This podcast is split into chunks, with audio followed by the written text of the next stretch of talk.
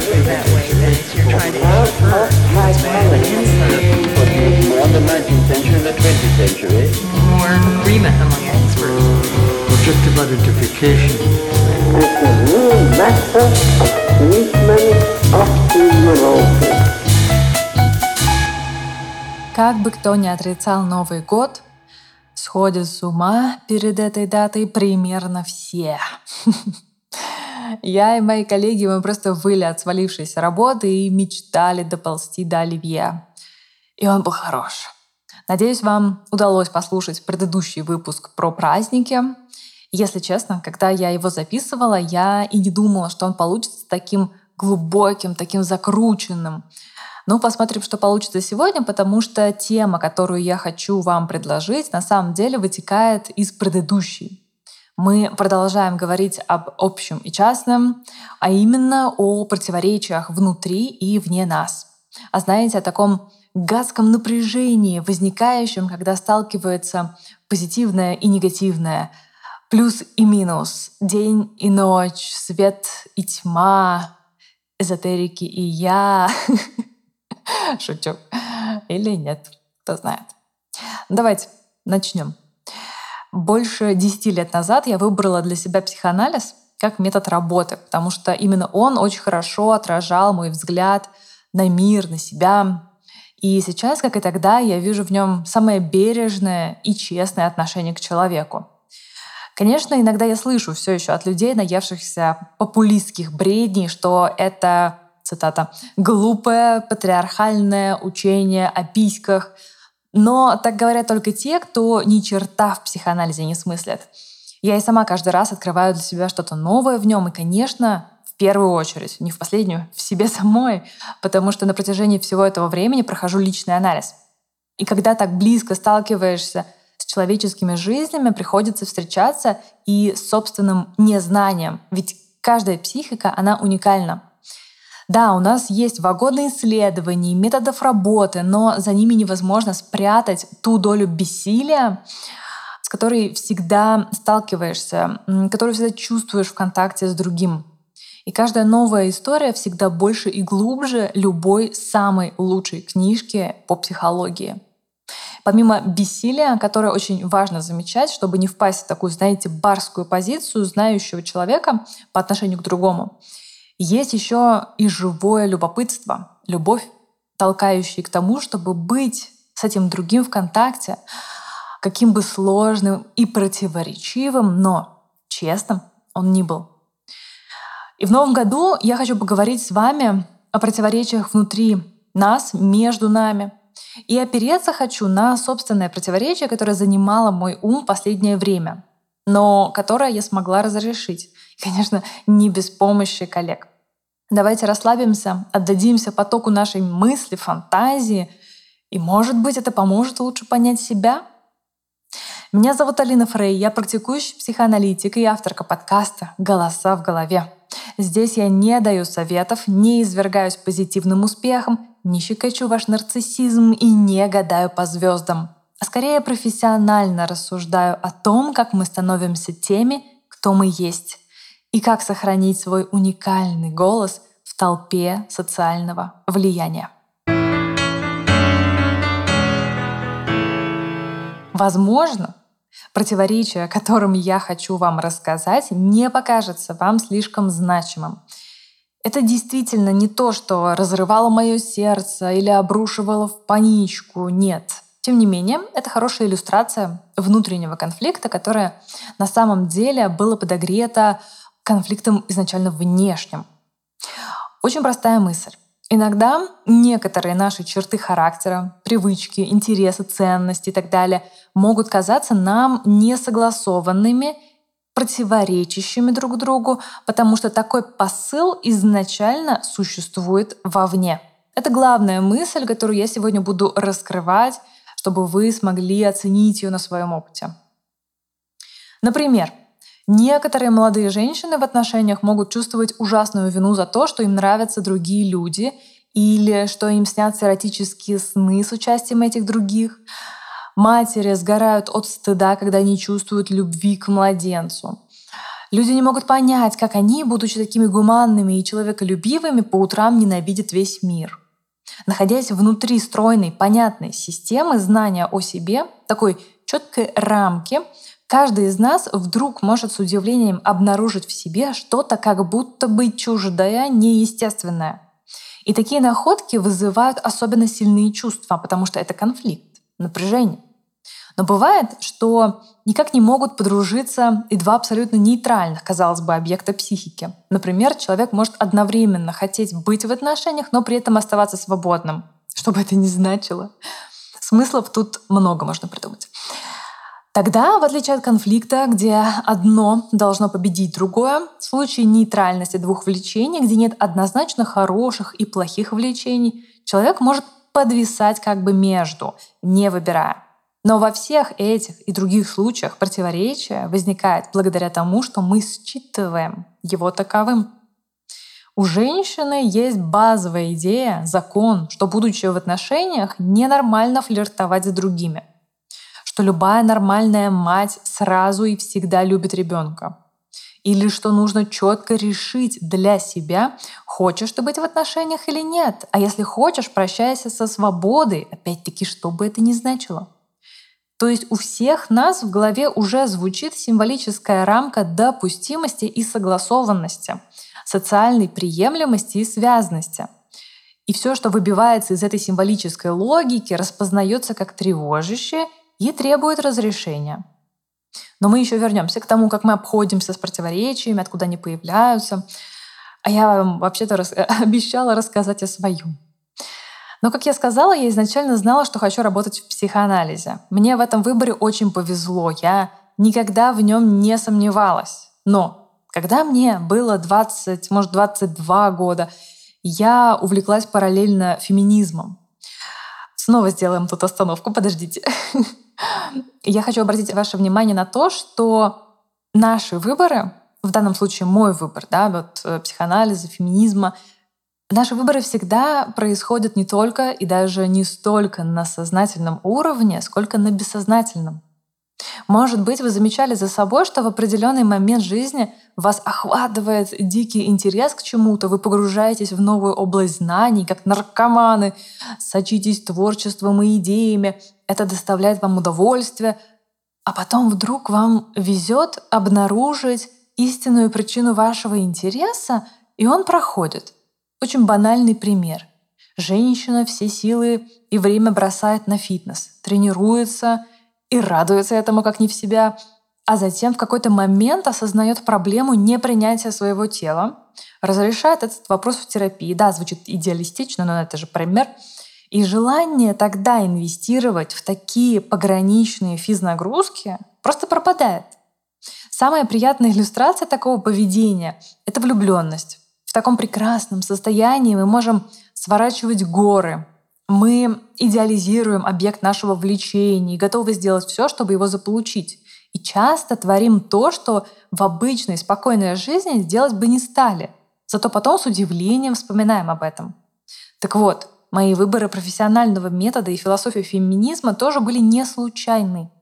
К ним вела моя тернистая жизненная дорожка.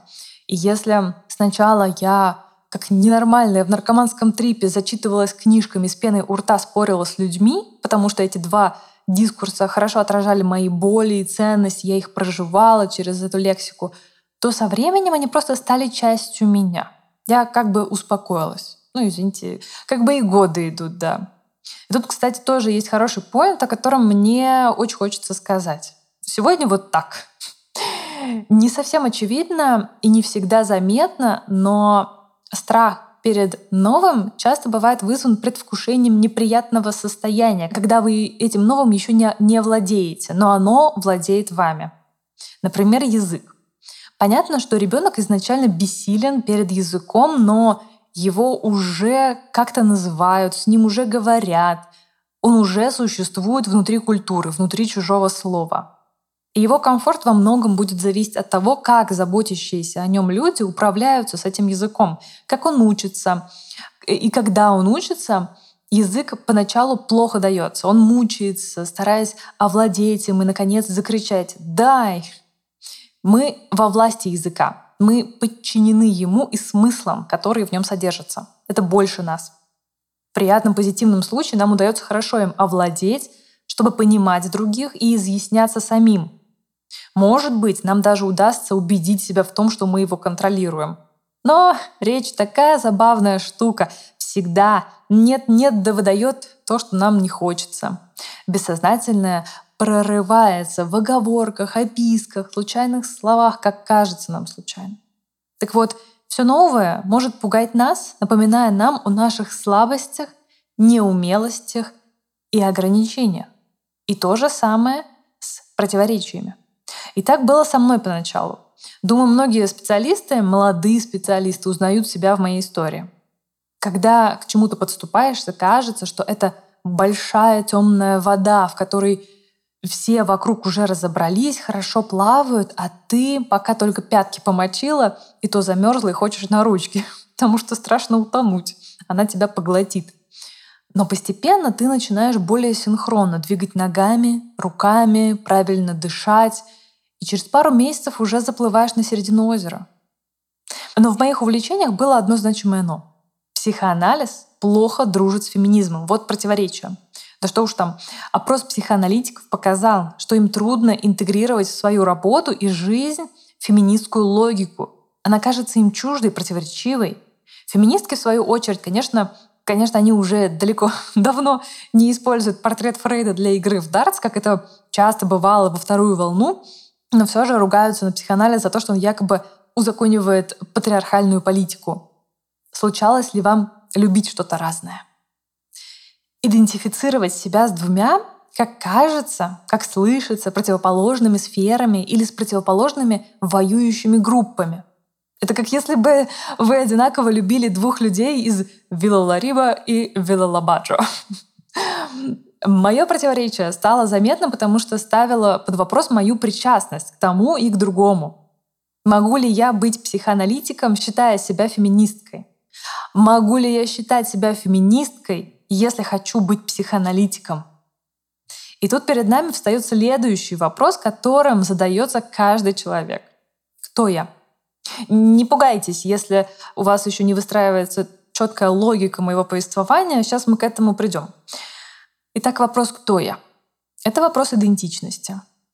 Как мы уже поняли, складывается она постепенно и во многом бессознательно, через страх, боль, утрату, овладение чем-то новым. И сразу горячий спойлер, чего уж там, раз уж так идет сегодня моя мысль. Идентичность очень сложная и в корне своем как раз-таки противоречивая штука. Она одновременно отражает вашу причастность к другим, но при этом отделяет вас от этих самых других. Вот так. Противоречие заложено в самом нашем существовании — и теперь еще более интересная мысль. Она не моя, но я не помню, у кого ее прочитала или услышала, но она мне очень нравится. И один из главных вопросов философов и психоаналитиков — кто такой субъект? Кто вы такие? Кто я такая? И тут вновь противоречие. Потому что когда мы говорим о себе «я субъект отношений», мы никогда не способны описать себя во всей полноте объект всегда больше своего называния. Вы всегда больше, чем то, как себя называете. И в тот момент, когда вы вдруг решили помыслить себя в своей отдельности и уникальности, индивидуальности, как вам нравится, не знаю, вы вписываете себя в то, что считаете отдельным, уникальным, индивидуальным. Это все равно рамка, которая отрезает как минимум биологическое и неосознаваемое. Входя в культуру, мы соглашаемся на понятие дозволенного, и поэтому мы чутко реагируем на любые противоречия. Потому что противоречия, вот эти конфликтные места, они могут существовать только в языке, только в сознании. Их не существует в природе, да? поэтому мы природу воспринимаем как что-то очень монолитное, естественное, живущее по очень четким, понятным каким-то своим законам как когда мы восхищаемся работе нашего организма. Вот то же самое. Как только вещь приобретает слово в языке, она утрачивает саму себя. И вот с чем связано мое противоречие. Я, как и многие, очень хочу быть принятой в своей профессии. Хочу общаться с коллегами, хочу идентифицировать себя с миром психоанализа. Но точно так же я хочу говорить о своей феминистской идентичности, потому что считаю важным быть активной в решении сложных проблемных вопросов относительно того, как чувствуют себя женщины. Да, иногда мне приходится сталкиваться со странными агрессивными мнениями, что психоанализ — это про письки, а феминизм — про желание эти письки укоротить. Но в основном мой социальный бабл более дружелюбный, более такой, знаете, разбирающийся. Ну, как вы? Почему же феминизм и психоанализ не дружат в конце-то концов?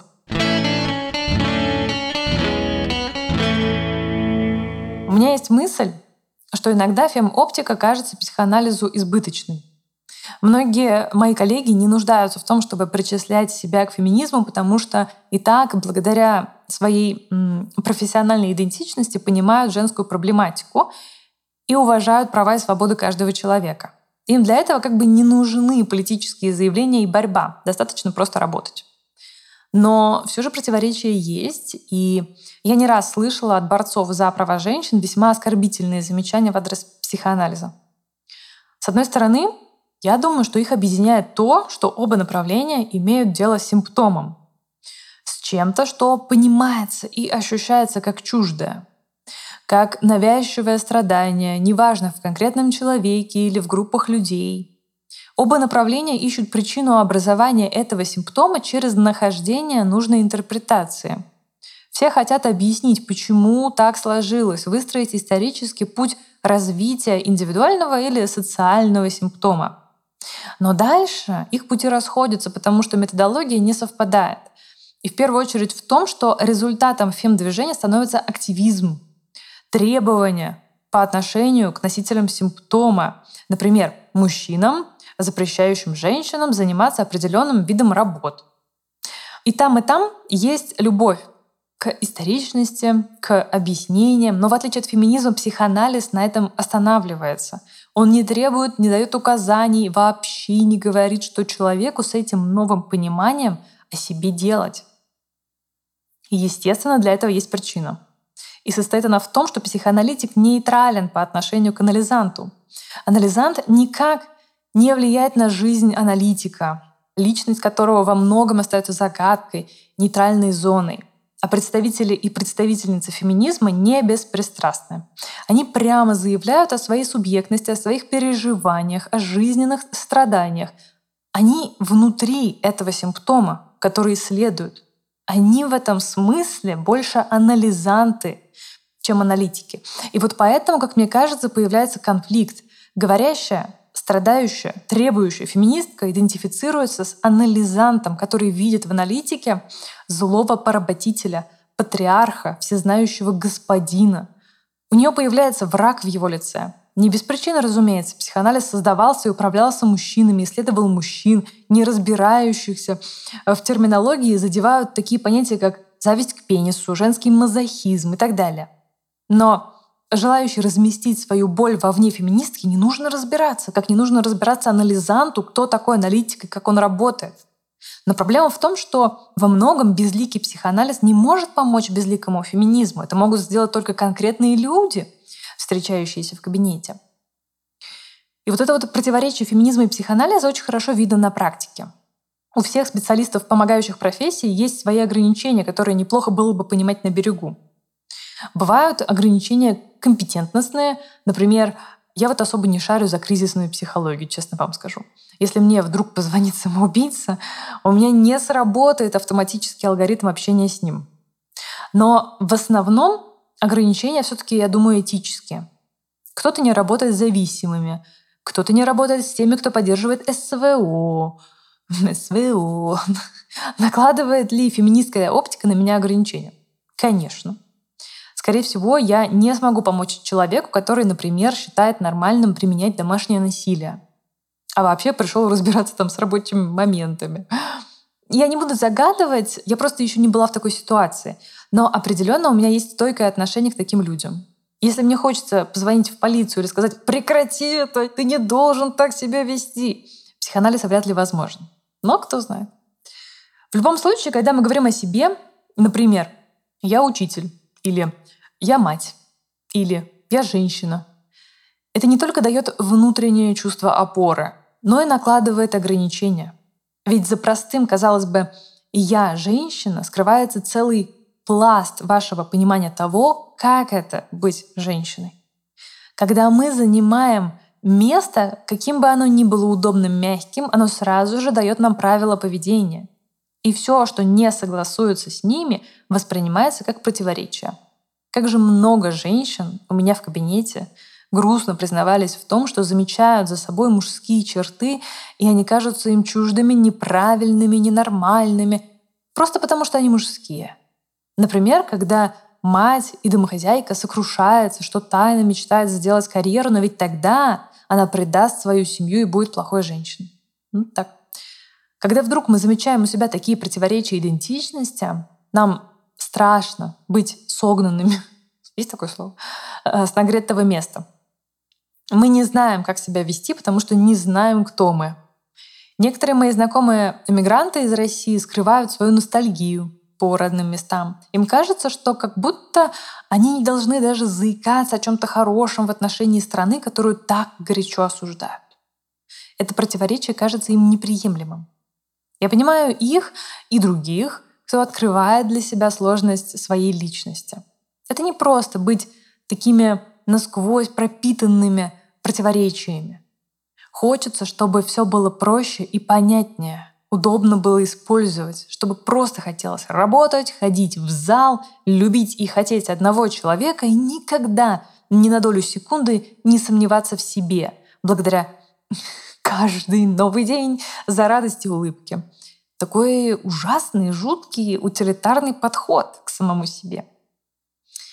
Наша психика, согласно все тому же психоаналитическому взгляду, нашпигована противоречиями хотя бы потому, что мы одновременно стремимся к удовольствию, следуя так и называемому принципу удовольствия, влечению жизни — а с другой стороны, всегда имеем под рукой влечение смерти, когда навязчиво повторяем раз за разом неприятные симптомы. Например, выбираем одни и те же дискомфортные отношения. Все как под копирку. Ну, это стандартный пример. Но в действительности то, что мы называем противоречием, на самом деле просто разные части нас. Разные способы обходиться с тем, что происходит внутри нас. И все, не более того. Как в той притче про слепых чуваков и слона. Один трогает хобот, говорит, что это змея, другой обхватывает ногу, говорит, что это колонна или как-то так. Обычно, если что-то внутри нас кажется противоречивым, на самом деле, если глубже разобраться, таковым для нашей психики не является. Противоречие появляется только, когда мы пытаемся себя разместить среди других. И если вернуться к моему примеру с психоанализом и феминизмом, внутри меня ведь они не противоречат друг другу. Даже наоборот, фем-оптика позволяет в работе больше акцент делать на том, что каждый человек по дефолту обладает собственно свободным правом на выбор. Сексуальный, гендерный в том числе. Я базово исхожу не из каких-то заданных изначально норм, которым человек должен соответствовать, а из его собственных взглядов.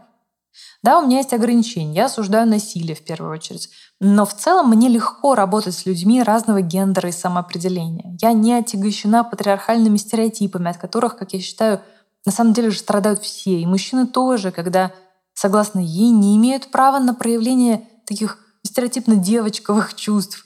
Должны все время достигать, завоевывать, как в том дурацком, ужасном, тупом тосте, чтоб член стоял и деньги были. Ну, come on! Я с восхищением смотрю в прошлое, когда психоанализ во многом начинался благодаря женщинам. Появление такого явления, как истерия, было напрямую связано с внутренним женским протестом против патриархата и пуританских взглядов. Седые ученые умы считали их притворщицами, симулянтками, которым просто нечем заняться. А они, наперекор всем, бессознательно использовали, просто бомбардировали своими симптомами для сексуального раскрепощения, для обретения своей субъектности в отношениях с мужчинами. И Фрейд увидел это противоречие. Он сумел услышать то, что женщины так хотели рассказать о себе. Видимое другими противоречия в их симптомах, которое все считали просто симуляцией, на самом деле было таковым только в той конкретной социальной парадигме. Просто еще не существовало метода расслышать их и рассмотреть. И как только психоанализ появился, противоречие исчезло. Они были услышаны. Именно поэтому я сказала, что противоречие часто социально и символично. Но внутри нас этих противоречий нет. Все существует не просто так. Еще раз, даже если на выходе сознательно мы распознаем свои представления, чувства или желания как не стыкующиеся друг с другом, мы просто не понимаем всей картины. Я думаю, это очень важный взгляд на себя, который помогает с большим интересом и пониманием к себе отнестись, задаться вопросом, а почему так?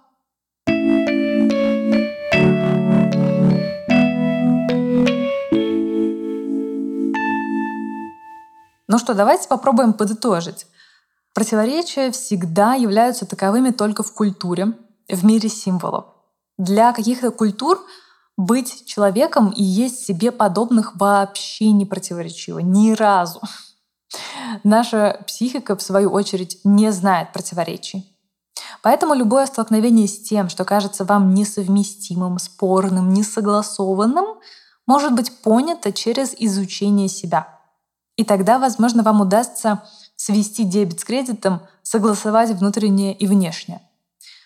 Противоречия отсылают нас к идентичности. С одной стороны, они ставят под сомнение то, как мы понимаем правила поведения и возможности внутри причастности к группе людей. А с другой стороны, они подсвечивают нашу изначально сложно устроенную природу, благодаря которой мы никогда не являемся просто слепком с идеала женщины, работницы, подруги, матери и так далее. Мы всегда одной ногой в культурном коде, а другой где-то за ее пределами. То есть противоречия — это наши вечные спутники. Они могут быть большими, тогда жизнь становится сложной, мы грустим, а могут просто вносить долю интереса и интриги. Ах, вот какой я необычный человек, работаю в школе, а по вечерам танцую в кабаре. Так что от этого никуда не деться, просто иногда приходится больше об этом думать и разбираться. А вот когда петух клюет и отвертеться не получается, мы начинаем искать выход из этого противоречия. И что же в такой ситуации делать? Конечно, вы делаете с обнаруженными в себе нестыковками, что хотите. Хотите подавляете, хотите репрессируете, хотите ищете рациональный компромисс.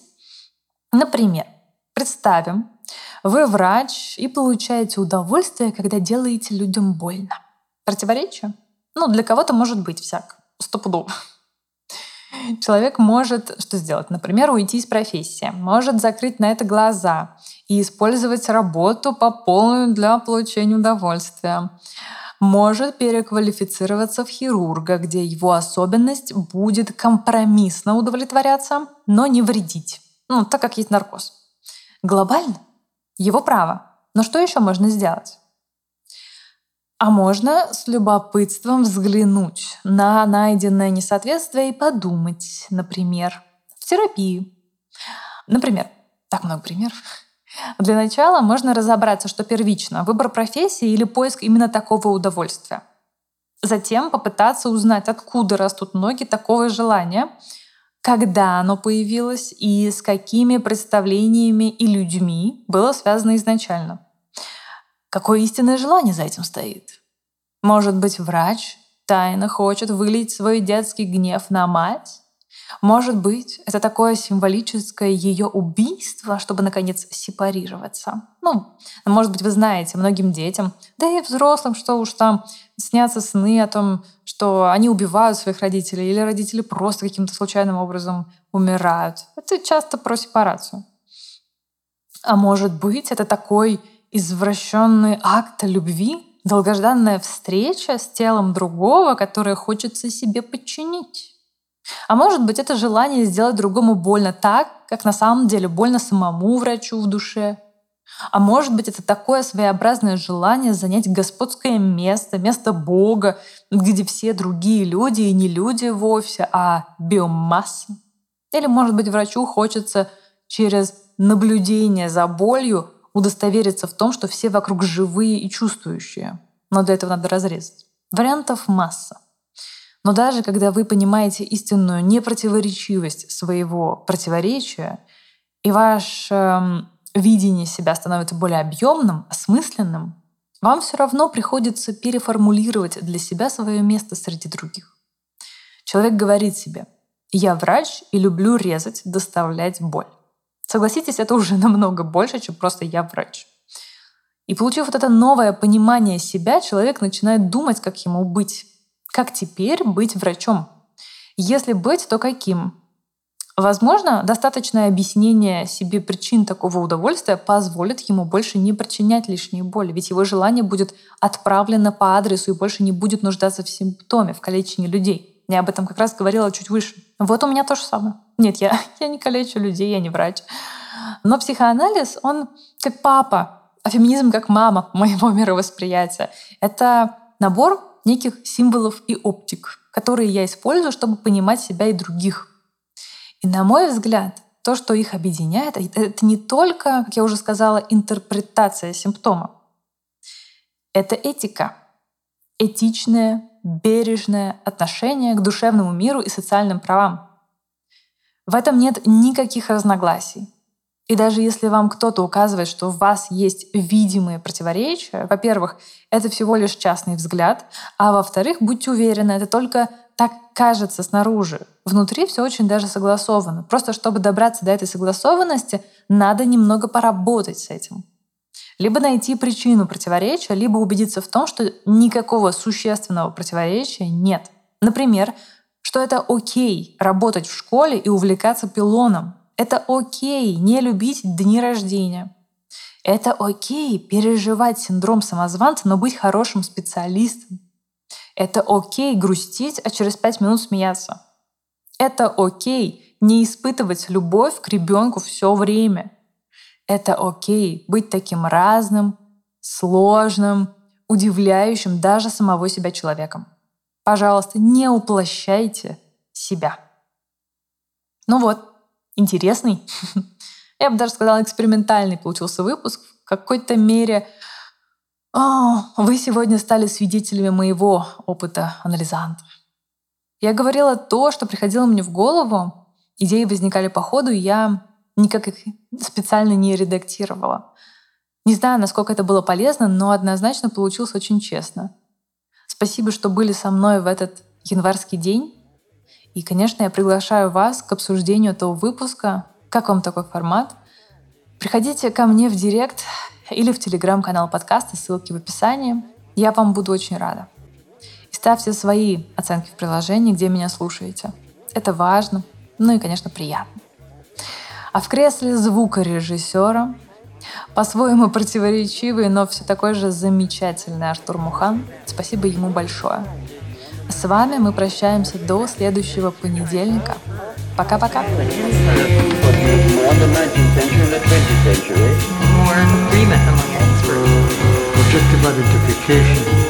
It's a new method of